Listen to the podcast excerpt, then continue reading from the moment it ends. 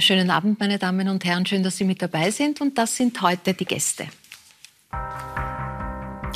Schauspieler Wolfram Berger kennt man von der Bühne, aber auch aus beliebten Filmen und Fernsehserien. Derzeit mischt er die aktuelle Staffel des Bergdoktor auf. Dort spielt er Lilly Grubers Großvater und bringt Aufregung in die Welt am Wilden Kaiser. Peter Resetaritz feiert mit Am Schauplatz heute ein besonderes Jubiläum. 1000 Folgen.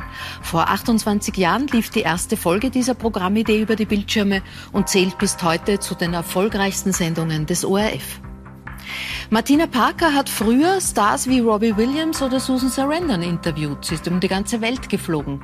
Heute lebt sie auf einem alten Bauernhof im Südburgenland und schreibt Gartenkrimis. Die Abenteuer rund um den Club der grünen Daumen wurden zu Bestsellern. Jetzt gibt es den neuesten.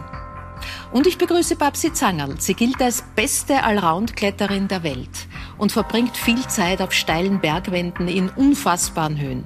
Am Boden bleibt die Tirolerin in ihrem zweiten, weniger adrenalingeladenen Beruf als Röntgenassistentin im Landeskrankenhaus in Bludenz. Herzlich willkommen. Schön, dass Sie, dass ihr da seid, Babsi. Äh, wir haben da Bilder und, und als Städterin ist das ja immer für mich besonders faszinierend, wenn ich Menschen sehe, die in steilen Wänden campieren, übernachten, Tage, Wochen lang auf solchen Touren sind. Ähm, wie schlaft man dort oben? Eigentlich ganz gut. Also man kann sich das schon so vorstellen, als wie das Campieren am, am Boden wie am Campingplatz. Nur hängt halt das Zelt da oft mal 500 Meter über dem Boden. Wie träumt man da oben? Man, meistens ist man da ziemlich fertig nach einem anstrengenden Klettertag. Also man schläft da ziemlich gut. Und äh, an Albträume kann ich mich eigentlich nie erinnern. Nicht erinnern? Nein. Warum, warum bleibt man überhaupt oben? Warum klettert man nicht runter und schläft unten? Ja, ich mache das, weil es ein Abenteuer ist. Also es ist total lässig, wenn man mal weg ist von der ganzen Zivilisation. Mhm. Wenn man da in seiner eigenen Blase da oben hängt und äh, sich eigentlich nur mit Klettern, Essen und Schlafen beschäftigt. Das hat was ganz was Schönes und Abenteuerliches für mich. Wenn man isst, dann gibt es auch das Gegenteil. Wie, wie, wie, wie, geht man dort oben auf die Toilette? Ja, das ist nicht so einfach wie unten natürlich. Also äh, da, man ist immer gesichert, man hängt immer am Klettergurt. Aha. Und äh, da gibt es, wenn man das länger macht, natürlich den einen oder anderen Tipp, dass das leichter funktioniert. Aber im Grunde hängt man und macht es im Hängen und ist jetzt nicht der schönste Part vom Big Wall Klettern.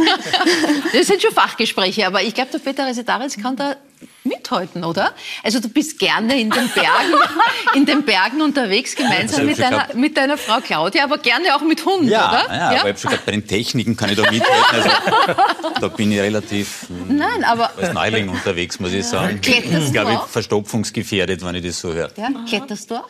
Äh, ich bin eine Zeit lang geklettert, aber ich habe dann wirklich irgendwann einmal Angst bekommen mit den Seilen, dass ich mich da irgendwo vertue und habe dann so das Albtraumbild vor mir gehabt, dass ich irgendwann einmal draufkomme, wo ich eigentlich mich zurücklehnen möchte, dass ich zuschaue, wie das Seil oben irgendwie durch so einen Ring durchläuft und ich mir noch denke, oh Mann, falsch.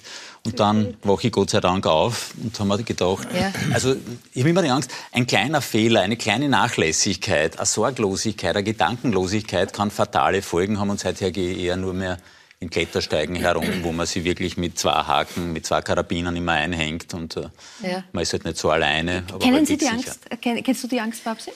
Ja, man durch das, dass man da so konzentriert ist, man man kontrolliert das ja ständig. Also wenn ich einen Knopf mache, dann wird er nicht einmal kontrolliert, sondern ich schaue da noch unterm Klettern drauf, ob das wohl passt.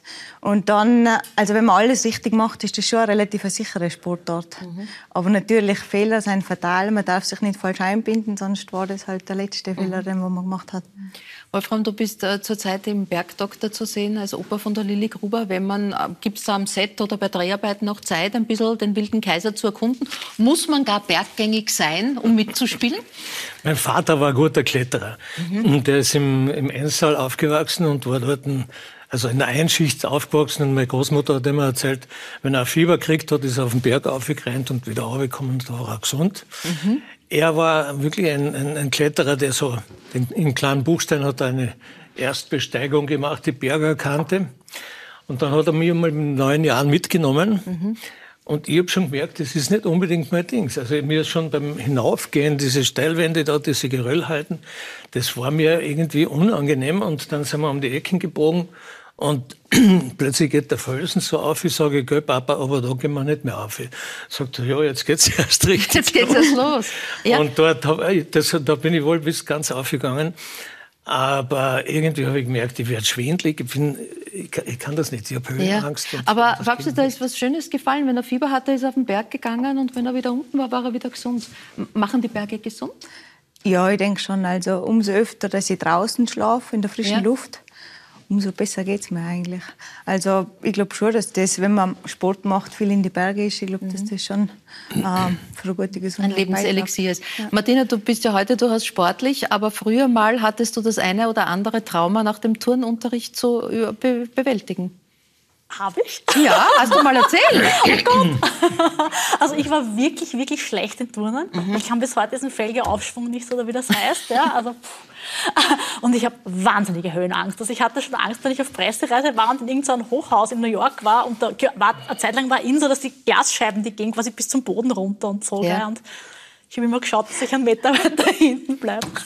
Gibt es eigentlich äh, Kletterer, die, also ich weiß jetzt, dass es Meeresbiologen gibt zum Beispiel, die nicht schwimmen können. Gibt es Kletterer, die Höhenangst haben?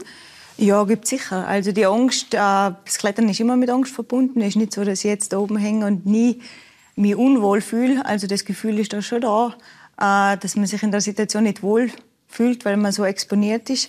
Das ist eine Zeit lang kann das ganz gut sein, aber wenn ich zum Beispiel fünf Stunden den ganzen Tag irgendwo ausgesetzt klettern muss und hänge, dann äh, kann das schon einmal ein ungutes Gefühl sein. Und wenn man da halt sich ständig der Situation aussetzt, dann wird es besser. Also ich glaube, eine Höhenangst kann man schon zum Teil überwinden, aber man muss, man muss sich halt immer wieder ins kalte Wasser werfen. Mhm.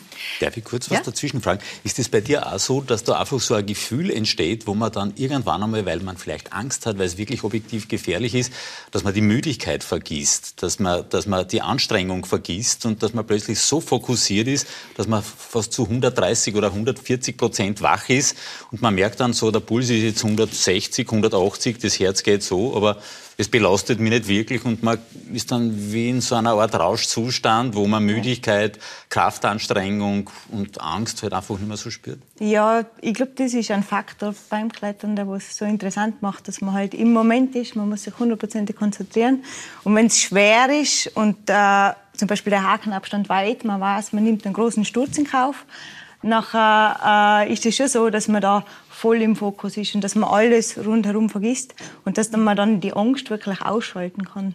Da konzentriere ich mich, was ich jetzt gerade im Moment machen muss und denke nicht dran, wenn ich jetzt stürze, nachher fliege ich zehn Meter oder so, sondern das ist dann komplett mhm. äh, gelöscht. Bitte, dass du da mitreden kannst und dass du überhaupt so sportlich bist, das hast du auch deinem Bruder Willi zu verdanken, ja. äh, der leider letztes Jahr gestorben ist, der ja mal Sport auch auf Lehramt studiert hat und der dich in viele Sportarten eingeführt hat. Was, was wurde dich überall mitgenommen? Was hat er dir alles gezeigt?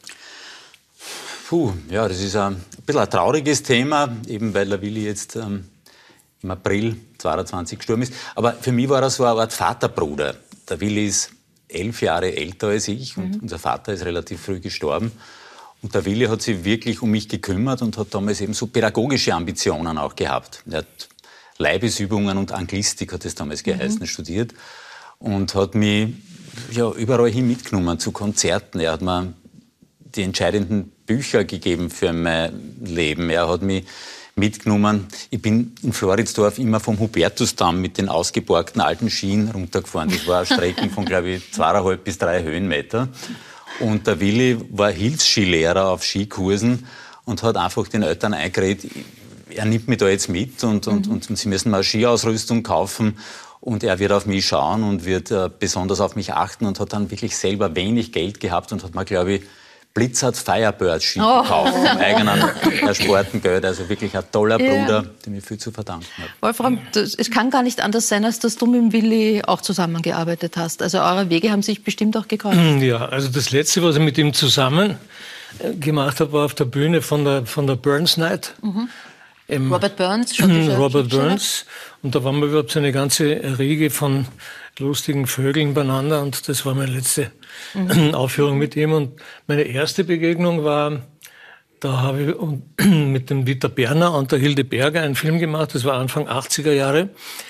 Und da hat der Wille die Musik dazu gemacht, mit dem Buschnick zusammen. Mhm. Mhm. Äh, du hast mir kürzlich erzählt, dass, dass du äh, berührt, erstaunt, äh, erfreut bist.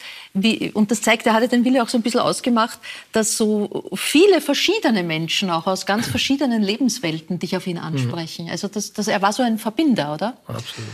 Ich war wirklich erstaunt, nachdem die Todesnachricht gekommen ist, wie viele Leute das offensichtlich berührt hat.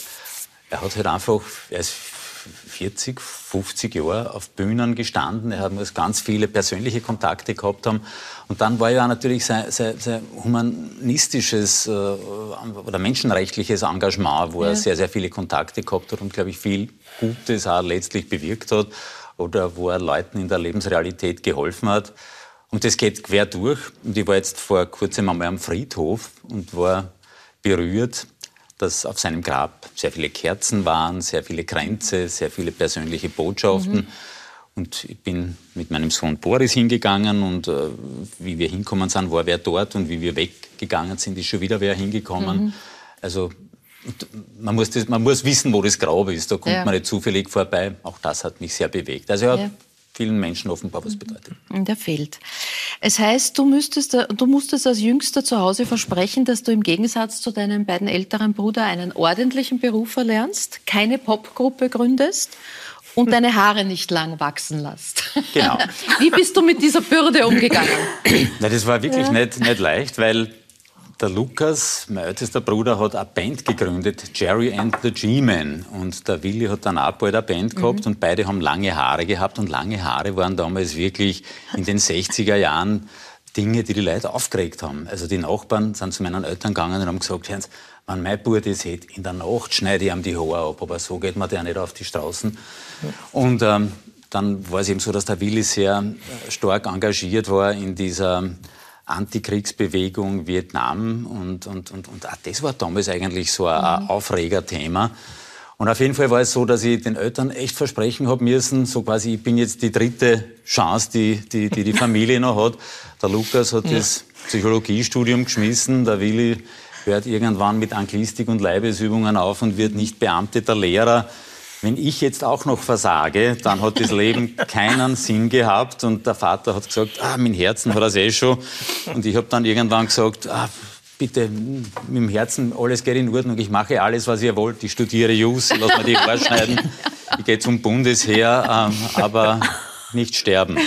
äh, wobei die künstlerische Laufbahn ja durchaus schon kurz eine Idee war. Du hast dich immerhin beim Reinhardt-Seminar äh, genau. beworben. Bin dort gleich beim ersten Sichtungsdurchgang völlig zu Recht durchgefallen. Und das ist eine dieser Niederlagen, für die man im Leben nur dankbar sein kann, wenn einem rechtzeitig aufgezeigt wird, wo man in eine Sackgasse laufen würde, wo man halt wirklich nicht talentiert ist und wo man lieber was anderes machen sollte. Und ja, das war gut. Eine der vielen Niederlagen, für die ich dankbar bin. Zu deinem 60. Geburtstag, der erst ein paar Tage her ist, gab es in der ORF-Sendung Thema ein Porträt über dich und da wurden auch deine Brüder über dich befragt. Ein hochintelligenter, sehr korrekter, ehrlicher Mann. Bisschen streng, aber sehr liebevoll. Ich habe noch im Ohr, da war er noch ganz klein, es gab die Inzersdorfer Leberpastete. Und wenn er Hunger hat, hat er immer gesagt, Leberstete Brot. Er ist wahnsinnig treu. Manchmal bin ich neidig, ist, wenn er Geschichten erzählt, ist das, kann er das lustiger als ich oder mein Bruder Willi. Hm. Haben Sie recht oder irgendwo Einspruch? Der Lukas ist, glaube ich, der beste Geschichtenerzähler. Ja. Also wirklich seit Seit meinen Kindheitstagen habe ich lachen müssen über die Geschichten, die er erzählt hat, die er erfunden hat, wo er einfach Lebensrealitäten übertrieben hat. Und das mit der Leberpastete stimmt. Also so quasi ausgehend davon, dass ich den Eltern immer versprechen habe müssen, ich wäre so quasi nicht wie meine Brüder und ich wäre ordentlich und ich wäre ein Studium abschließen und so weiter habe ich mich, glaube ich, dahingehend gerecht, aber das muss man, glaube ich, tiefenpsychologisch einmal erforschen, dass ich bis zu meinem fünften Lebensjahr mich nur ernährt habe von Leberpastete, Brote, Inzersdorfer und Bensdorf Schokolade. Aber nur die blaue um einen Schilling, die so gerippt war. Und die Eltern waren verzweifelt und sind mit mir zu Ärzten gegangen. Und ich kann mich erinnern, in der Floridsdorfer Hauptstraße hat es einen gegeben, der mit mir geredet hat. Drei, vier Jahre war ich, super Gespräch, also auf Augenhöhe habe ich damals empfunden. Und der hat dann zur Mutter nach dem Gespräch gesagt, wenn Sie nicht wollen, dass er Ihnen verhungert, geben Sie ihm die Inzersdorfer und die Schokolade. ich habe dann so kleine mausbraune Zähne gehabt mit fünf Jahren, die mir Gott sei Dank ausgefallen sind. Und da habe ich den Eltern heimgezahlt. Ja. Äh, heute ein besonderes ja. Jubiläum, äh, tausendste Folge am Schauplatz, heute um 21 Uhr gewesen. In der allerersten und heute noch die ganze lange Nacht äh, gilt diesem besonderen Jubiläum. Die erste Folge, ein Wiener Immobilienspekulant mit zweifelhaften Methoden stand im Mittelpunkt, so hast du ihn angekündigt. Wir konnten uns dem geheimnisumwitterten Hausherrn und Anwalt mit der Kamera nähern und er zeigte uns die Teile seines Imperiums, die ihm herzeigenswert erschienen. Eine Seltenheit, denn bisher war er eher medienscheu. Aber ein Schuss Bekanntheit als harter Geschäftsmann zu bekommen, schien ihm durchaus recht zu sein. Obwohl ihm klar war, dass auch Dinge zur Sprache kommen würden, die ihm eigentlich unangenehm sein müssten. Zum Beispiel seine Methoden, Mieter aus den Häusern zu bekommen. Aber er ließ uns zu sich in den Mercedes 600 steigen, den Rolls-Royce benutzt er im Winter nicht so gerne und wir fuhren mit ihm übers Land. 28 ähm, Jahre lang, 1000 Folgen, Gratulation dir und dem ganzen Team. Chapeau, Team, das, ja. das ist schon eine, eine großartige Leistung. Aber was hast du auch gelernt in der Zeit? Also wann muss man die Kamera auf Menschen richten oder wann muss man Menschen auch bewahren vor dem Medium? Ja, eine schwierige Frage. Als Journalisten sind wir natürlich immer interessiert daran, sozusagen den Leuten möglichst nahe zu kommen und, und, und die Wahrheit zu erforschen. Aber es gibt natürlich auch bei all diesen Geschichten irgendwas, wo im Laufe der Jahre etwas gesagt wurde, wo man die Leute vor sich selber schützen muss, wo jemand sie, weiß nicht, strafrechtlichen Verfolgungen aussetzen würde oder wo man dran denken muss, wie das Angehörige möglicherweise auffassen, die beleidigt sein könnten. Also wir haben da eine gewisse Fürsorgepflicht, die wir beim Schauplatz, glaube ich, immer wahrgenommen haben und dann manche Dinge, bei manchen Dingen die Kamera abgedreht haben, bei manchen Dingen am Schneidetisch draufgekommen sind, dass wir das einfach mhm. nicht spüren. Und ich glaube, das war allalong gut und das hat, glaube ich, auch der Sendung so einen gewissen seriösen Touch gegeben. Mhm. Auch einer deiner Brüder hat gesagt, äh, er ist korrekt. Ja. Du giltst natürlich auch in der, in der öffentlichen Wahrnehmung, als natürlich, weil du Bürgeranwalt machst und bist, dadurch auch das Format Schauplatzgericht, durch, äh, dadurch, dass du äh, Jus studiert hast, als der Korrekte. Wie schlagt sich das in deinem Leben nieder? Ja, also ich glaube, ich bin gar nicht so korrekt, aber äh, was, was, was die journalistische Arbeit auszeichnet und was in Wirklichkeit sind ja die Kolleginnen und Kollegen, die die Schauplatzsendungen machen, die ein hervorragendes Team sind und großartige Gestalter. Und ich bin ja in Wirklichkeit jetzt der Ansauger am Anfang, der irgendwie erklärt, worum es geht und warum wir was gemacht haben.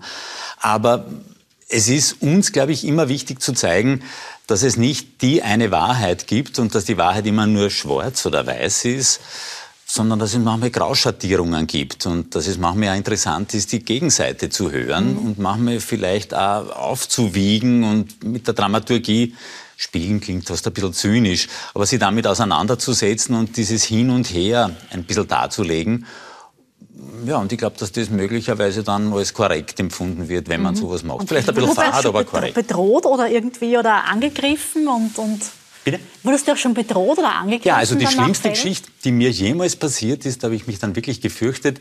Da haben wir einmal eine Geschichte gemacht über ähm, Menschen, die mittelbar Opfer von Gewalttaten geworden sind, weil sie nahe Angehörige verloren haben. Mhm. Und da hat es einmal einen Amoklauf gegeben, wo jemand vier Leute umgebracht hat.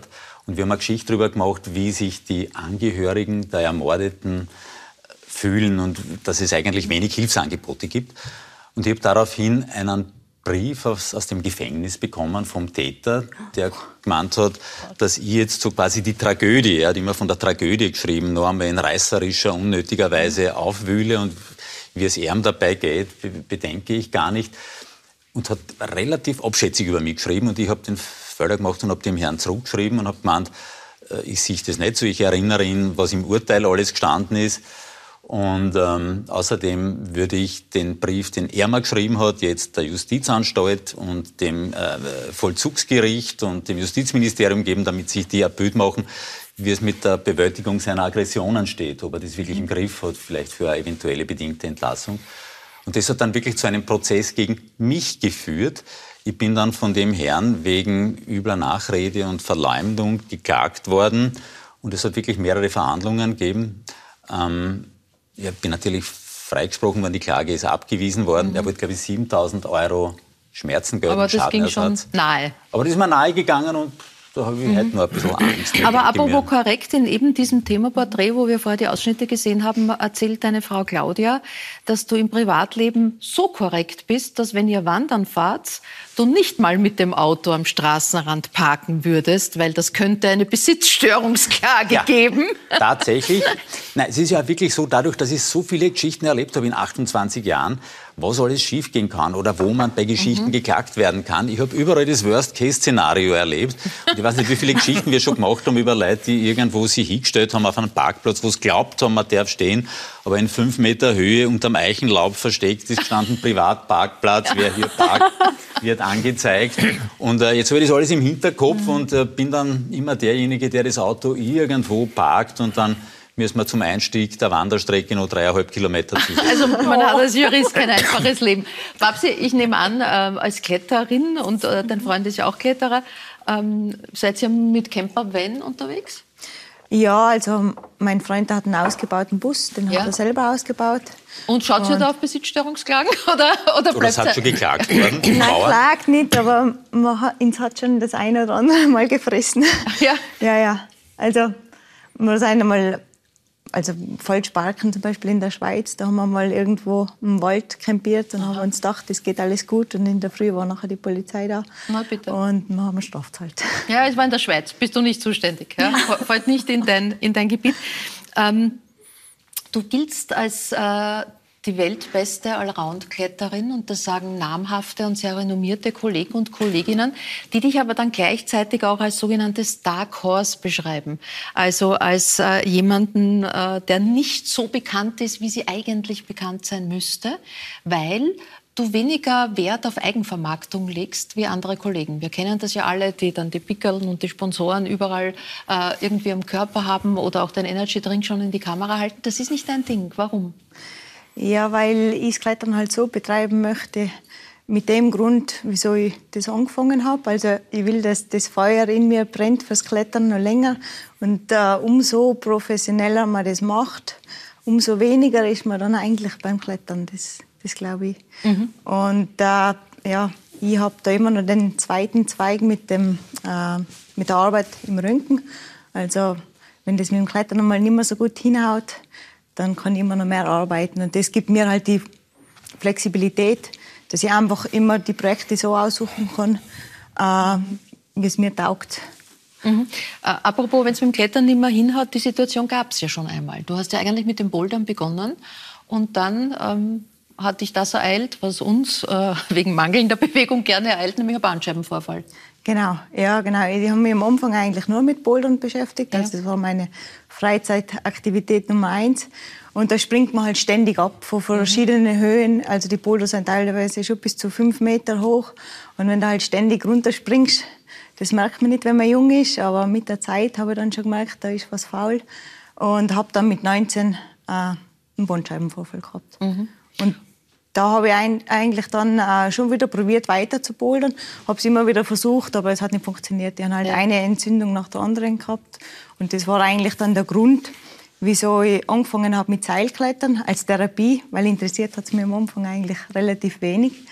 Und habe aber dann herausgefunden, dass eigentlich das noch viel cooler ist, weil da geht es nicht nur um die Schwierigkeit, sondern da geht es auch um den mentalen Part. Also mhm. man muss sich oft, äh, man muss oft den inneren Schweinehund überwinden, wenn man jetzt eine schwere Stelle weit oben in einer hohen Wand klettern muss zum Beispiel. Ja, und da gibt's äh, einige äh, tolle Routen, die du schon äh, bestiegen hast, beklettert hast. Als erste eine neue Route der berühmt-berüchtigten Eiger Nordwand zum Beispiel oder natürlich die erste Frau, die die sogenannte äh, alpine Trilogie bewältigt mhm. hat. Was, was zählt da dazu? Also die alpine Trilogie, das sind drei Meerseillängenrouten. Das ist einmal der Silbergeier im Retikon, dann End of Silence am Feuerhorn und Kaisers neue Kleider, das ist im Wilden Kaiser. Genau. Die haben auch so tolle Namen, so poetische Namen. Ja, da gibt es ja, was nicht alles gibt. Ja, Prinzip Hoffnung, Kaisers neue Kleider, Le Voyage, die Reise. Mhm. Beschreibt das den Charakter? Der, der ja, ich glaube halt, die Erstbegeher die beschäftigen sich da relativ lang mit der Begehung. Es dauert, es ist ein langer Prozess, bis man so eine schwere Route durchsteigen kann. Und dann überlegt man sich halt einen besonderen Namen. Äh, mhm. wo, wo sehen wir dich da? Das ist in Pakistan. Also da waren wir letzten Sommer. Das ist äh, im Karakorum. Mhm. Da sind wir die Route Eternal Flame geklettert. Die ist auf 6000 Meter Höhe, ist auf 6250 Meter ist der Gipfel. Und da haben wir äh, eine freie Begehung gemacht. Mhm. Von der Worauf kommt es da jetzt äh, an? Was sind da die großen Herausforderungen? Also die Route ist großteils so abgesichert, dass nur die Stände gebohrt sind. Und äh, man legt halt unter dem Klettern die Sicherungsmittel. Äh, das sind Camelots oder Keile, die wo man da in dem Riss platziert. Und das ist die Absicherung im Falle eines Sturzes. Mhm. Äh, Peter, habt auch noch einige Bilder für dich. Äh, die zeigen nicht die Babsi-Zangerl, sondern, können wir die Bilder sehen? Beim Eisklettern, das ist nämlich deine Frau, die gerade Eisklettern war. Ich weiß jetzt nicht, ob sie dir schickt mit WhatsApp. Willst du die überhaupt genau sehen? Wie geht's dir da damit? Naja, also Eine passionierte Eiskletterin. Ja, ja, aber sie geht Gott sei Dank immer nur mit Guides und ich kenne die Guides und das ja. sind Burschen, die sich wirklich auskennen. Ich meine, irgendwas passieren kann immer, dass ein ganzer Turm wegbricht oder, ja, äh, aber ja. ich glaube, wenn man das wirklich mit Profis macht, bin ich halbwegs sicher. Und sie ist total reingekippt. Ihr macht das Spaß. Das ja. ist wirklich, dem ordnet sie alles unter. Also die tickt ähnlich wie du, glaube ich. Ja, aber ja. Wie, wie, wie, geht man mit der, wie gehen auch andere mit der Angst um? Also gibt es Familie, gibt es Freunde, die sozusagen wissend, in welcher Wand du da gerade hängst, äh, Angst ja. um dich haben? Ja, ich meine, ich glaube, meine Mutter, die hat wahrscheinlich die größte Angst, ja. wenn ich da immer auf Reisen gehe, irgendwo in irgendwelche Wände hängen. Und natürlich gibt es da eben, wie gesagt, den Steinschlag oder den Eisschlag. Das ist das Gefährlichste, weil das ist unberechenbar. Man weiß nie, ob irgendwo was ausbricht. Das Risiko, das ist immer da. Aber ja, das äh, im Klettern selber, was am Klettern passieren kann, wenn man gut aufpasst, da ist das Risiko oft, äh, das fühlt sich viel größer an, wie es eigentlich ist.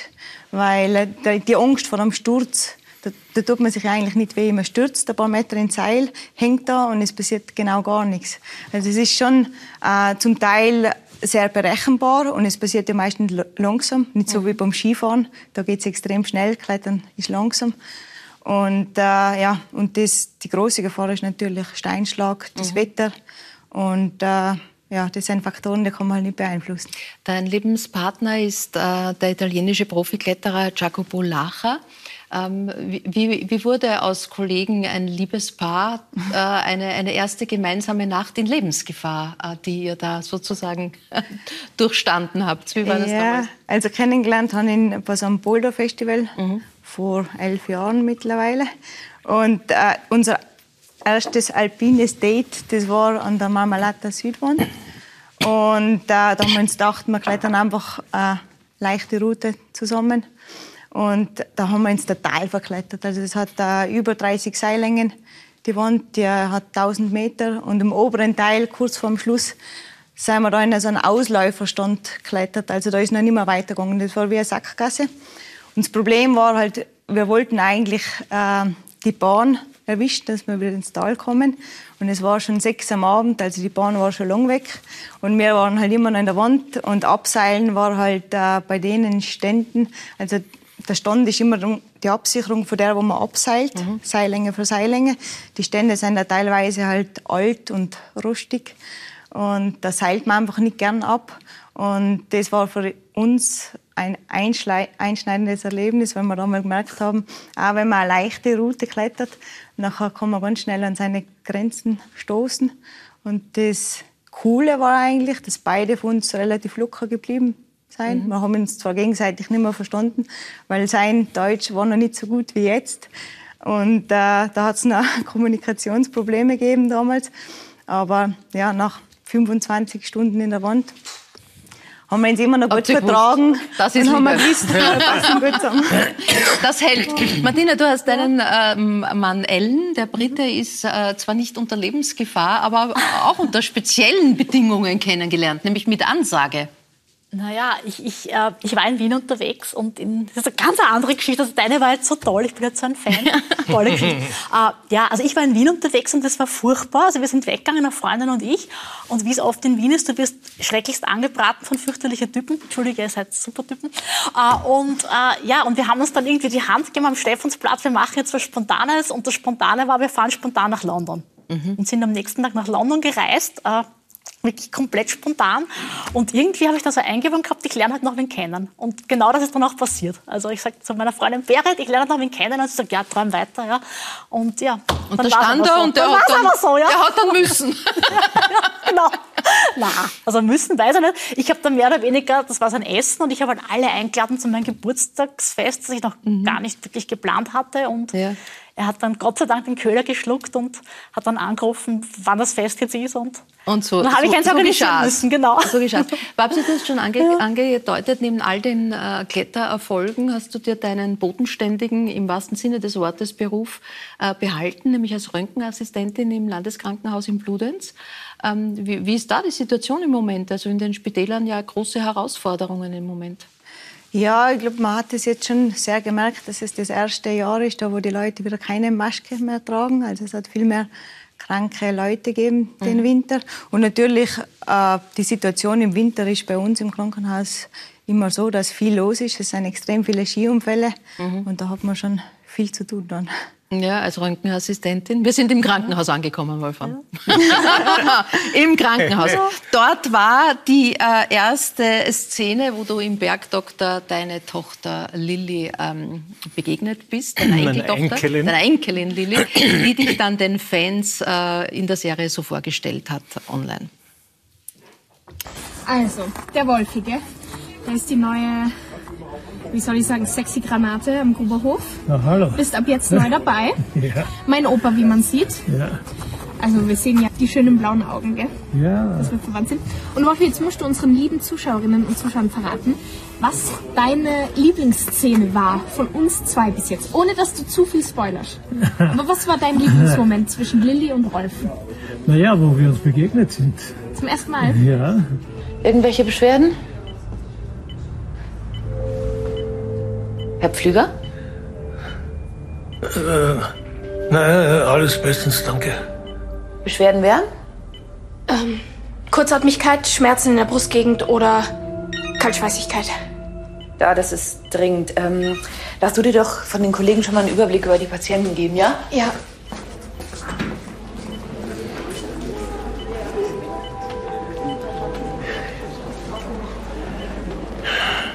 Kann ich noch was für Sie tun? Lilly. Das dahinterliegende Familiendrama jetzt äh, genauer aufzuklären, würde zu weit führen. Ich bin natürlich. Es ist eine Gratwanderung ja. im Hochgebirge der Emotionen. Ja, so kann man sagen. So kann man sagen. Aber es ist ja nicht unkompliziert, die ganzen Handlungsstränge. Wenn man da hineinkommt in die Serie, hast du den gesamten Überblick? Wie, wo, wer, wann, mit wem, warum? Mhm. Oder kennst du nur deine Szenen? Äh, Nein, meine Freundin hat den Überblick. Ah ja. Ja. das reicht. ja. Ich sage immer, kannst du das bitte lesen? Ich weiß nicht mehr, um was geht. Nein, ich, ich verfolge ja. diese Inhaltsstränge gar nicht so. Mir geht es ja. immer um die Momente, wie, wie was mhm. passiert, wie wir miteinander umgehen. Deswegen, mir ist eigentlich auch bei Krimis relativ wurscht immer, wie es ausgeht. Mhm. Ja, also, sondern der Gehalt des... Mir auch. Ja, ja, ich weiß mal, was du meinst, ja. Also mir geht's mehr, mehr darum, wie sich das Ganze abspielt. Und da muss ich sagen, da bin ich höchst erfreut beim Bergdoktor auch. Weil es geht ja schon immer wieder irgendwie aus und manchmal ist es ja ganz schlimm und manchmal ist es ganz gut. Aber im Grunde genommen äh, empfinde ich das ein sehr angenehmes Drehen, wunderbare Kollegen. Ähm, du wirst verwöhnt auch noch dazu. Mhm. Und äh, ja, es ist eine Frisch Frischzellenkur ja. da oben in der Höhenluft. Es ist irgendwie ein absolut schöner, schöner Beitrag zu meinem Leben geworden. Ja. ja. Äh, wenn man äh, in der Rolle als Opa angefragt wird, weiß man dann, die jugendlichen Liebhaber sind vorbei. Tut das was mit dir oder passt das gut? Die jugendliche Liebhaber bin ich immer noch. Inner, innerlich. Ah ja, Ja, okay. also das ändert sich ja nicht. Ich habe meine Frau genauso gern wie immer noch lieber vielleicht, als wenn ich, sie, wenn ich 20 gewesen wäre. Also da ändert sich kaum etwas. natürlich im Beruf, natürlich die, die Rollen, die sind natürlich andere jetzt und das ist klar. Aber ich bewege mich ja sowieso hauptsächlich auf der Bühne mit Musik und Texten und so und da ist das ein schöner, schöner Ausgleich. Ein schöner Ausgleich. Ähm, wenn gleich mal sagen muss, Dan Siegel macht das jetzt schon 15 Jahre. Die äh, Ronja Forcher, die Ja. die Lilly spielt, ist ja sozusagen vom Kind zur jungen Frau in der Serie äh, geworden. Das heißt, ich stelle mir vor, dass das auch am Set extrem familiär ist. Absolut. Also ich war überrascht, wie gut die sich verstehen, wie ohne Anspannung, ohne Anstrengung jetzt unbedingt da etwas vorzu vorzutäuschen, wie die miteinander umgehen. Das ist so angenehm. Und es macht mir richtig Spaß, muss ich sagen. Also ich schaue ja gerne, ich gehöre zu den Fans der Bergdoktor-Serie, aber merke immer wieder, dass es schon polarisiert. Äh, wie sind die Reaktionen, die du bekommst? verblüffend positiv. Also ich habe auch gedacht, viele Leute haben gesagt, Bergdoktor, schau, das war. Jetzt kommen immer mehr Leute zu mir, die sagen, ja, das ist, also im Rahmen dieser Unterhaltungsmaschine ist das ein absolut äh, äh, akzeptables, äh, wie sagt man, Fachrolle, Genre. ja, Genre. Genre, Genre, ja. Wobei man ja ganz korrekterweise sagen muss, und die Bergdoktor-Hardcore-Fans wissen das wahrscheinlich, du bist zwar jetzt als Opa äh, hineingekommen in die Serie, aber du warst schon mal beim Bergdoktor. Ich habe sogar einen entscheidenden Beitrag gele geleistet. Und zwar der erste Bergdoktor war der Herr Lippert. Ja. Und den habe ich in die Lawine geschickt, damit der Kasnitzer seine Karriere machen kann. ja, also die letzte Folge vom Herrn Lippert. Ja. Du ich- warst der Mörder. Da war ich der Mörder quasi. Oh Mann. Aber auch, eine, aber auch eben nicht nur der Böse, sondern in die Enge getriebener Ah, okay. Ja, Vater, der nicht und, und quasi so. Also es war schon eine sehr schöne Charakterrolle, mit der ich da den Liebert in die, in die Lawine geschickt habe. Und dann hat der Grasnitzer immer gesagt, jetzt hab ich, hast du mir die Rutschen gelegt. Und das Comeback war dann gleich mit einem Herzinfarkt in der Szene. Ja, genau. Dazwischen war einmal noch irgendwas Kleines einmal. Aber das, also ich bin dann quasi mit einem, mit einem Autoüberschlag mit meiner Tochter Genau. in die Kollidiert Serie im wahrsten Sinne des. Wortes. Äh, äh, weißt du, wie es jetzt weitergeht? Also könntest du, du darfst das wahrscheinlich gar nicht erzählen. Nein, das wäre jetzt blöd. Ja. Ja, wir haben also eine Staffel schon abgedreht und Mhm. es ist noch eine weitere geplant. Verstehe, also Opa bleibt. Ja, ich habe schon, ich hab schon gesagt, dass ich nicht dauernd dran bin, weil ich habe so viele andere Sachen noch Ja. zu tun. Ich habe 20 verschiedene Programme, glaube ich. Ja, ich wollte gerade sagen, du hast gesagt, auf den Kleinkunstbühnen bist du eigentlich zu Hause mit ganz verschiedenen Programmen, ähm, aber immer mit besonderen künstlerischen Kleinoden und Kombinationen auch. Also angefangen hat es mit Karl Valentin. Ja. Da warst du da mal. Ja, da war ich schon gerne dabei und durfte, durfte mit dir äh, darüber reden.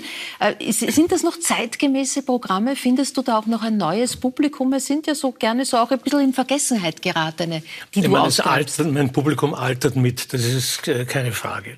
Aber immer wenn sich Jüngere hinein verirren, sind sie begeistert meistens. Mhm. Und, und für mich ist auch ein Anliegen, jetzt Autoren wie den Kästner, den Ringelnatz, ähm, auch die alte Odyssee, die ich jetzt mit dem, Ja. mit dem äh, Rosmann nicht mache, die einer Vergessenheit zu kurzfristig zu entreißen eventuell. Und ich muss sagen, also wenn ich die Texte von Ringelnatz oder von Kästner oder was weiß ich so gemischte Programme mit Text mache, das ist so ein Vergnügen und es ist tut mir ich weiß schon, dass der Lauf der Welt so ist, aber es ist mir tut so leid, dass so viele Menschen das gar nicht zu Gehör bekommen oder zu Gesicht bekommen. Wenn ich mir denke, wie viele Leute zum, zum Gabalier äh, gehen, gehen in 70.000 ins, ins, ins Stadion in München und wie wenig von denen wirklich wissen, was ein Gedicht auslösen kann in, in, in ihnen oder was, was Musik, was, also was auch zartere Sachen Ja. sein können, dass nicht erst die Stimmung anfängt, wenn es ganz laut ist, sondern dass das Ja. feine Sachen Die sein können. Und das ist jetzt, es funktioniert Gott sei Dank noch. Also sagen wir mal, ich, ich gehe es jetzt nicht um die 70.000 Zuschauer an, aber es gibt immer, immer wieder Begegnungen, wo die Leute inzwischen richtig beglückt sind. Aber würde das überhaupt funktionieren vor einem großen Publikum oder braucht es nicht auch eine gewisse Intimität, damit die leisen Töne äh, gehört werden können? Beides, beides. Mhm. Also, ich habe zum Beispiel Kästner, mhm. Odyssee, habe ich schon vor tausend Leuten nachgespielt. Also nicht, nicht im Stadion. Nein, und das war unglaublich. Mhm. Ich habe vor 800 Leuten in, im Orpheum in Graz mhm. Erich Fried mit dem leider verstorbenen Charlie McLean gemacht das war knallvoll. Zuerst mhm. habe ich gedacht, das gibt's ja nicht. Das ist ein, ein Lyrikprogramm, schon mit dem wunderbaren Musiker. Das war knallvoll und es war eine Andacht da. Und ich habe selten so ein Gefühl gehabt, dass du in das schwarze Loch Worte senden kannst. Du kannst mhm. Stimmungen senden, du kannst Pausen machen. Und nachher, was aus war, das war Eishockey-Match. Mhm. So, unglaublich. Also, Eines der wunderbarsten Gefühle, die ich erlebt habe. 20 äh, Programme, äh, die du da bietest und das schon seit vielen Jahren, Jahrzehnten. Das heißt, du kennst diese Texte sehr gut. Entsteht da auch, wenn du sie zum hundertsten Mal liest, noch einmal eine eigene Berührung, eine, eine Melodie, etwas, was es in dir anrührt? Also kann Immer. man das überhaupt bewahren? Immer. Ganz wurscht, ob es jetzt Karl Valentin lustige Sachen sind oder irgendein ein Satz vom Ringelnatz oder so. Das ist bei mir, Gott sei Dank. Mhm. Also ich habe nie das Gefühl, dass ich etwas wiederhole, nur so, mhm. sondern ich muss immer schauen, wie fange ich einen Abend an. Also wie, wie geht das los? Manchmal tue ich auch das Gedicht vor oder irgendeine andere Konferenz vorlegen.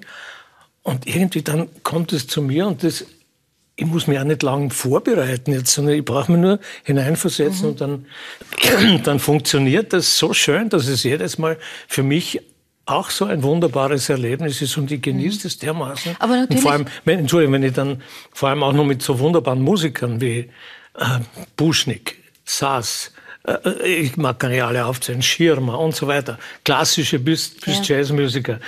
Ich habe dann oft das Gefühl, ich lege mir jetzt in eine künstlerische Hängematte mhm. und der von dort noch selber auch noch was reinstreuen. Ja. Und das ist unglaublich. Aber es funktioniert natürlich, natürlich auch deshalb, weil die Welt sich weiter dreht.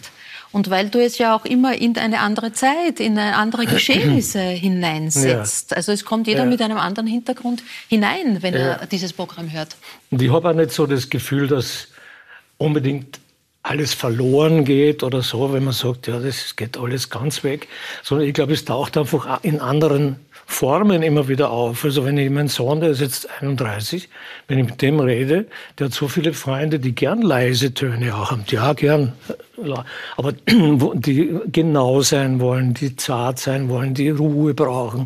Also ich glaube schon, dass das alles immer wieder, immer wieder ein Bedürfnis der Menschen ist, wenn es auch so weggedrückt wird und du äh, vielleicht gar nichts mehr hören magst, mehr sehen magst. Aber irgendwo das Bedürfnis, glaube ich, bleibt schon da. Und ganz wurscht, ob ich jetzt den Ringelnatz mache oder ein anderer das mit in anderer Form. Wenn, wenn du es wahrhaftig machst und wenn du es gern machst, glaube ich, irgendwas träumt immer hinüber. Mhm. Äh, ein Programm, ein schon älteres Programm von dir heißt Vagabunden mit Heimweh. Mhm. Du hast da auch schon selber unterschiedliche Wohnsitze gehabt. Kennst du das Gefühl, wo Zurgras zu sein, also nicht gleich dazu zu gehören? Schon. Aber bei mir war überhaupt so diese ganze Verreiserei hat bei mir angefangen in Graz, dass ich als junger Schauspieler wusste, in Graz werde ich nicht mein Leben verbringen, obwohl es ein paar Schauspieler gab, die dort waren und das auch ein gutes Theater war. Ja. Da war der Samarowski, da war der Seeböck, also mhm. es waren tolle Leute da. Aber dann bin ich nach Basel gekommen und dort hatte ich das Glück, dass dort wirklich eins der aufregendsten Theater damals war, beim Dügelin, Anfang 70er Jahre.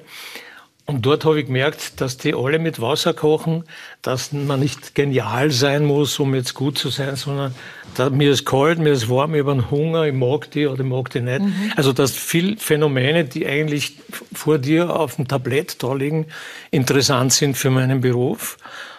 Und so bin ich dann von Basel nach Zürich, nach Stuttgart immer wieder etwas einer einem Traum vielleicht nachgereist, der immer intimer wurde. Mhm. Also ich habe viele Angebote gehabt von Schaubühne und so saß ich. Und ich habe immer geschaut, dass es intimer wird. Mhm. Äh, Neumarkttheater in Mitbestimmung und, oder kleinere Gruppen, so wie jetzt auch. Ich habe am liebsten mit ein paar Musikern auf die Bühne zu gehen, vielleicht mit ein, zwei Kollegen. ich muss die große Bühne gar nicht haben. Und ich spüre da am meisten, wenn es Und du wurdest immer sehr schnell äh, angenommen. Also Ja. du warst nie der, Also der, das ist schon ein Glück auch. der Ösi-In oder der Grazer, der aus der dann halt Ja, nein, das, das empfinde ich auch als Glück und bin sehr dankbar, dass das funktioniert. Aber Mhm. ich kenne einige Kollegen, äh, die, sehr, die haben den gleichen Anspruch oder so. Ja. Bei denen funktioniert irgendetwas nicht, nicht? so gut. Ich meine, ich könnte mir vorstellen, ich kann auch im Olympia, Ja. werde ich auch nie singen wahrscheinlich, obwohl das ein Traum wäre von mir. Mhm. Aber wurscht. Also ich glaube, du musst mit dir umgehen lernen und einfach schauen, was du in deinem Bereich erleben kannst. Ich meine, das bei dir beim Klettern wahrscheinlich auch. Also wenn du weißt, das geht jetzt so ein Überhang, du geht's überhaupt gar nicht, dann gehst du es vielleicht gar nicht an, aber irgendwas riskierst du doch. Dann doch. Äh, Martina, du, du das zugrast, das war dein, dein erster Krimi, äh, der Titel. Deine Eltern sind in Südburgenland zugezogen. Ähm, Äh, meine Eltern sind, ja, sind zugezogen, aber ich bin bereits aufgewachsen. Also ich fühle mich Ja. auch totale Südburgenländerin. Und der Titel entstand aber eher aus der Beobachtung, dass immer mehr Städter ins Südburgenland gezogen sind. Und auf einmal Mhm. hatte ich eben zugereiste Freunde und einheimische Freunde. Und ich fand das ganz spannend, wie die unterschiedlich die Betrachtungsweise auf Südburgenland legen. Mhm. Äh, nach zwei Bestsellern erschien mit Aufplattelt nun der dritte Gartenkrimi. Im Mittelpunkt steht wieder der Club der grünen Daumen. Kannst du uns ein bisschen kurz in diese Lebenswelt der, der Damen hineinführen? Was, was zeichnet die aus? Ja, gerne. Also das ist ein Gartenclub. Ähm, also meine Bücher sind nicht so aufgebaut wie die klassischen Ermittlerkrimis, wo ein Kommissar und der, das Beiwagel quasi jetzt äh, immer wieder neue Fälle lösen von Band zu Band, sondern ich habe einen Gartenclub. Das sind äh, ganz unterschiedliche Frauen, ab und zu sind auch Männer dabei, weil bei einem richtigen Club Ja. kann man ja beitreten und wieder austreten. Und, und äh, immer ist in jedem Band eine andere Figur im Mittelpunkt. Und dadurch habe ich die Chance, was mir am meisten Spaß macht beim Schreiben, dass ich immer eine eigene Welt zeichnen kann. Also es ist immer eine komplett neue Welt. Ich fange quasi wirklich bei Null an und ich lasse ja, weil ich halt sehr kommunikativ bin, da auch sehr, sehr viele Leute mitbestimmen. Ja, ja, man kann auf Welt Facebook aussieht. fragst du dann, wie soll Genau. es weitergehen, wie soll sich das entwickeln und daraus äh, entwickelst du dann den Handlungsstrang. Äh, ja, es ist für mich sehr, sehr stark auch Recherche, weil äh, es gibt interessanterweise zu sehr vielen Bundesländern, auch was Tradition oder Handwerk und so ist, ich weiß nicht, wie du das siehst, gibt sehr, sehr viel und gerade im Burgenland ist sehr, sehr wenig niedergeschrieben. Vielleicht liegt das auch, das Burgenland erst so kurz bei Österreich ist. Also ich fand sehr viel lustigerweise auf ungarischen Seiten und habe es dann wieder zurückübersetzt ja, ins Deutsche, weil das halt doch so eine Grenzlandregion auch immer war. Und also lustig war jetzt, also ich habe jetzt vor kurzem an meinem Weihnachtskrimi noch geschrieben und habe zum Beispiel nicht gewusst, das ist vielleicht machbar, das ist Stinat, wenn man beim Grießbaum die Spitze abschneidet, dann kann man Suppensprudler draus machen. Und das ist früher so gemacht worden, angeblich. Da muss der Peter- da muss der wirklich Peter nirgends, passen, ja. weil Also ich wir mal die Uromas und Urtanten oder so. Ja, der Peter ist ein gebürtiger Wiener, aber die Familie Ja. kommt aus Stinaz Familie kommt bekanntlich. aus Stinaz. Hast du da noch äh, irgendwelche äh, Zugänge oder auch Erinnerungen an, an Bräuche, Ja, an Besonderheiten, an Traditionen? Ja, ich- also Hochzeitsbräuche sind, glaube ich, sehr ausgeprägt. Also rund um eine Hochzeit mit Ja. ungefähr 34 verschiedene Bräuche, die in einem bestimmten Abstand zeitlich zu einer bestimmten Tages- Ja. oder Nachtzeit gemacht werden müssen, würden, glaube ich, einiges hergeben. Also nichts Tolleres als eine Stinazer Hochzeit. Ja. Also ich hatte einen Verwandten namens Granditz, der hat noch ganz tolle Sachen gesagt zu burgenländischen Hochzeiten. Wird, glaube ich, selten jetzt nur mehr durchgeführt. Eierkratzen war, Ja. glaube ich, sehr beliebt, wo ich auch nicht genau weiß, wo das genau herkommt. Aber meine Beziehung, äh, ich bin in Wien aufgewachsen, Ja. Floridsdorf schon. Ich habe aber vom Vater ein kleines Stück Wald geerbt und Mhm. nachdem ich einmal aufgefordert worden bin zu schauen, ob da der Borkenkäfer drinnen ist, habe ich das dann wirklich einmal aufgesucht und habe dann Und irgendwie... hast das korrekt erledigt? Hab das korrekt erledigt. Also, zum Glück korrekt erledigt. Durch diese Erbteilungen, auch interessant, sind das so ganz schmale Streifen, die sind 300 Meter lang und 10, Ja. 15 Meter Ja. breit. Und ich habe nicht genau gewusst, wo das Ja. ist und habe die Nachbarn eingeladen, dass wir Grenzbäume und so bestimmen. Die haben das auch nicht genau gewusst. Ja. Und der Holzfäller wollte mit seiner Arbeit beginnen und dann ist plötzlich ein Typ mit so einem Moped in den Wald eingefahren, hat uns gefragt, ob wir einen Vogel haben, warum wir seinen Wald niederschneiden wollen. Okay. sind wir 10 Meter rübergerückt und haben dann... Ja, um, um ein Haar wärst du beim Bürgeranwalt gestanden, auf der anderen Seite. Es gibt schon die nächste Gefahr, die Tannenläuse kommen jetzt, gell, nach dem? Borkenkäfer. Ja, weil Mann. Aufplattelt, das ist mein aktuelles Ja. Buch, spielt im Wald. Ja. Und da habe ich sehr viel Wald Recherche gemacht und der neue Feind ist die Tannenlaus. Also wenn man auf, kann man bechern beim Christbaum, also jetzt haben wir es ja schon hinter uns für das Jahr, aber nächstes ja. Jahr aufpassen, wenn es warm wird, kann es sein, dass da so kleine Spinnen oder Zecken, so schauen die aus, rausgraben und das sind die Tannenläuse. Und das, was die Martina Bagger da erzählt, ja. sind jetzt keine Geschichten, sondern du hast auch richtige Ausbildungen gemacht als Kräuterpädagogin, hast äh, auf der Achenoa, äh, Achenoa Sorten, Raritäten, dort mhm. hast du einen Lehrgang gemacht. Ja. Also war zuerst dieses Garten und dieses grüne Interesse da und daraus entstand dann der Gartenkrimi oder umgekehrt? Also das Interesse war immer da. Ja. Und die Tatsache, dass ich halt sehr, sehr gern so botanische Facts reinbaue, hat sich aus der Recherche ergeben. Also nachdem ich halt einen journalistischen Background habe, recherchiere ich sehr viel und dann kommt man halt auf so lustige Facts. Und manchmal passt es in die Handlung und manchmal auch nicht. Und damit ich aber irgendwie das auch loswerden kann, was ich da so an spannenden Facts oder für mich spannende Facts oder erfunden, gefunden habe, mache ich immer so Vorspänne vor jedem Kapitel. Und da steht dann, dass irgendwelche Schnecken meterlange Penisse haben. Also nicht bei uns, sondern ja. in den Tropen. Ja. Und, und, und. Gell? Und ich finde das eigentlich selber ganz lustig. Also ich denke manchmal, mein Suchverlauf im Internet ist wahrscheinlich etwas skurril. Also, Der ja. darf einem Juristen ja, oder einem ja, genau, ja, nicht in die Hände fallen, muss man sagen. In den Büchern kommen ja auch reale Schauplätze vor mhm. und da gibt es mittlerweile ja jetzt schon für deine Fans Radtouren zu den Originalschauplätzen, also so ein bisschen wie es bei der Sex and the City gegeben hat. Ist das so? Ja, also das war, hat sich auch so ergeben. Also ich schreibe sehr, sehr gerne echte Wirte und echte Künstler rein, weil ich finde, dass die auch irgendwie, also ich möchte einfach mitnehmen, dass die auch ihren Moment of Fame haben. Und dann ist halt oft die Frage, wer ist echt, wer ist erfunden. Und dann kamen die ersten Touristen wirklich in Südburgenland und kamen in so ein Lokal, das erwähnt wurde und haben dann gesagt, so, jetzt fahren wir weiter zum Architekten. Gell? Und die Wirtin sagt, um Gottes Willen, der ist ja erfunden. Ja, sie wen belästigen Sie jetzt, weil es gibt ja aber echte Architekten. Gell? Zum Schluss stehen dann die Touristen davor. Und dann hat eben eine Freundin von mir, die Jutta Ochsnopper, beschlossen, den Leuten muss geholfen werden. Wir machen da jetzt E-Bike-Touren und es gab bereits zwei und die wurden sehr, sehr gut angenommen. Und ja, ich finde es eigentlich schön, wenn ich Leuten zeigen kann, wie schön es bei uns ist. Mhm. Der Wolfram hat gerade vorher gesagt, dass äh, Dinge, die intim funktionieren, aber eigentlich auch für ein größeres Publikum gedacht sind. Du bist gerade auf Lesereise. Wir gibt mhm. einige Lesungen in genau. nächster Zeit. Und da sind ja mittlerweile, ist das großes Publikum, nicht mehr die paar Einzelnen. Ja, also es ist wirklich, ich bin so überwältigt. Also danke an jeden, der dieses meine Bücher liest und überhaupt ein Buch liest, heutzutage noch und zu Lesungen geht. Äh, ich schaue halt dass die Lesungen halt auch lustig sind, weil ich mich selber leicht langweile und ich will niemanden langweilen. Und wir haben wirklich das große Glück, also die ersten vier Lesungen haben wir, glaube ich, weiß nicht, über 600 Leute und das ist einfach so wow für mich immer noch, dass das Interesse da ist und mhm.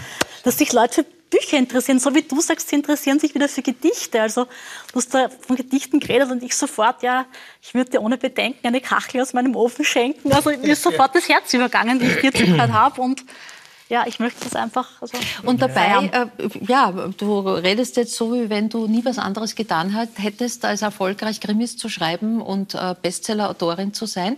Dabei geht das Ganze ja noch gar nicht lang. Ja? Mhm. Du warst lange Zeit äh, Journalistin, im Wesentlichen Society, Lifestyle-Journalistin ja. heißt das, glaube ich, richtig, bei der Wienerin. Ja. Ähm, hast Interviews gemacht mit großen Stars, mhm. mit Robbie Williams, mit Susan Sarandon, bis um die ganze Welt geflogen. Und irgendwann hast du aber da das Gefühl gehabt, es, es ist alles gefragt, es ist alles gesagt. Ja, also es war, war, wirklich genau so. Ja, ich hatte immer so das Gefühl, ja, also es war super, aber es ist jetzt halb und jetzt drei in der Früh und jetzt muss ich weiterziehen. Also so, übertragen gesagt. Ja, also mhm. hat man keiner was da, es war alles super, aber ich habe das Gefühl gehabt, das Kapitel ist jetzt abgeschlossen. Ja? Mhm. Und äh, ich habe nicht gewusst, wie unwahrscheinlich es ist, mit Büchern erfolgreich zu sein. Also mhm. ich habe halt schon gedacht, ja, das dauert halt ein bisschen und oder auch länger, aber ich mag das halt machen und ich probiere das. Und die Zahlen, also wie unwahrscheinlich das ist, dass irgendwie 90 Prozent aller Bücher sich nicht einmal 100 Stück verkaufen oder dass man Nein. 10 bis 30 Bücher schreiben muss normalerweise, um einen Bestseller zu landen, das wusste ich zum Glück alles nicht. Ja. ja also sonst wäre ich, wär ich total eingeschüchtert gewesen. Und bei mir sind halt sehr, sehr viele glückliche Dinge zusammengefallen. Also ich habe einen tollen Verlag gehabt, der mich da auch so mein eigenes Ding ein bisschen machen hat lassen mit außergefallenen ausgefallenen Covers, einem Mundartitel. Dadurch war das so ein bisschen was anderes und ist nicht so untergegangen in der Masse an Büchern. Mhm. Und es kam Corona, ja. was ein Glücksfall ja, war für da dich. Da habe ich Zeit gehabt. Denn ja. das war genau vor Corona, wo du diese Entscheidung ja. getroffen hast und dann war eh nichts anderes zu tun und du hast dich hingesetzt und geschrieben. Genau, ja. Und ich meine, man sagt im Englischen so, it needs 20 years to become an overnight success und ich kann das echt nur unterstreichen, ja, weil ich denke mal, ich habe halt Gott sei Dank viel Erfahrung gehabt wo ich erst nachher draufgekommen bin, dass das wichtig war, so wie Disziplin beim Schreiben. Dass Ja. ich mich hinsetze und meine 10.000 Zeichen da einfach schreibe, weil das ist jetzt wie eine Arbeit. Also ich habe das echt gesehen wie so einen Job und den mache ich jetzt und versuchen halt so gut wie möglich zu machen. Ja. Äh, dein Mann Ellen, die Kennengeschichte haben wir vorher schon gehört, ist Ja. mittlerweile lebt mit dir im Süden. Ja, ja, ja, also er kam mit dem Motorrad. Ja. Welche Rolle spielt er oder sein, ja, vielleicht auch seine britische Denke oder sein britischer Humor in deiner Art zu schreiben? Also ganz stark. Also wir haben wirklich dieses britische sehr zu Hause. Also ich lese auch unglaublich viel britische Bücher und, und äh, ja, also ich liebe den ganzen britischen Lifestyle. Das Einzige, was ich nicht verstehe, ist Fußball. Also heute noch, ja.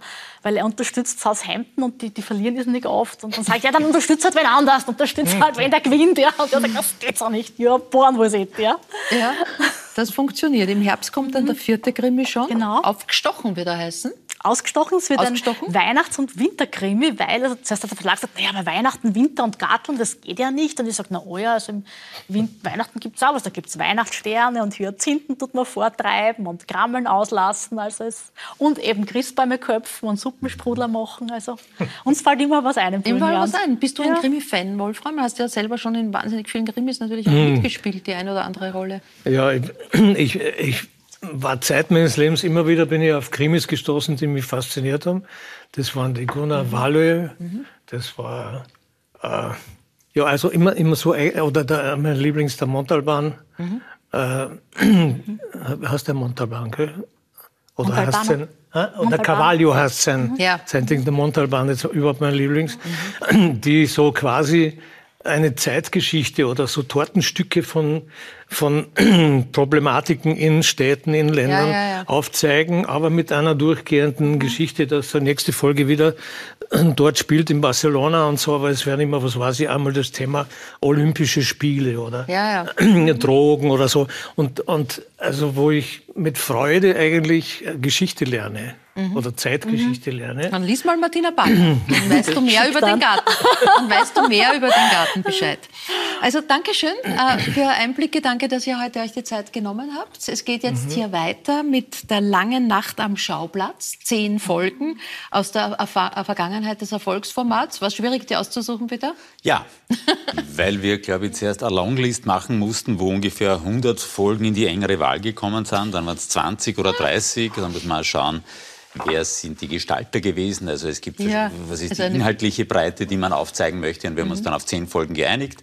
Und die laufen von 0 Uhr 5 Ja, genau. und docken dann an Guten Geht Morgen jetzt- Österreich an. Genau, also es geht gleich los. Bleiben Sie dran. Gratulation noch einmal zum Jubiläum. Ja. Danke euch, danke Ihnen fürs Zuschauen. Darf Sie einladen, äh, nächstes Mal mit dabei zu sein. Ich freue mich dann auf meinen Kollegen Andi Knoll, der sich mehrfach aufs Parkett wagt. Nicht nur beim Opernball, sondern dann auch als Moderator bei Dancing Stars. Die Schauspielerin Katharina Jakob wird da sein. Die Zeit mit dem Bullen von Tölz ist ja jetzt schon ein bisschen her. Wie geht's ihr, nachdem sie eine schwere Krankheit bewältigt hat?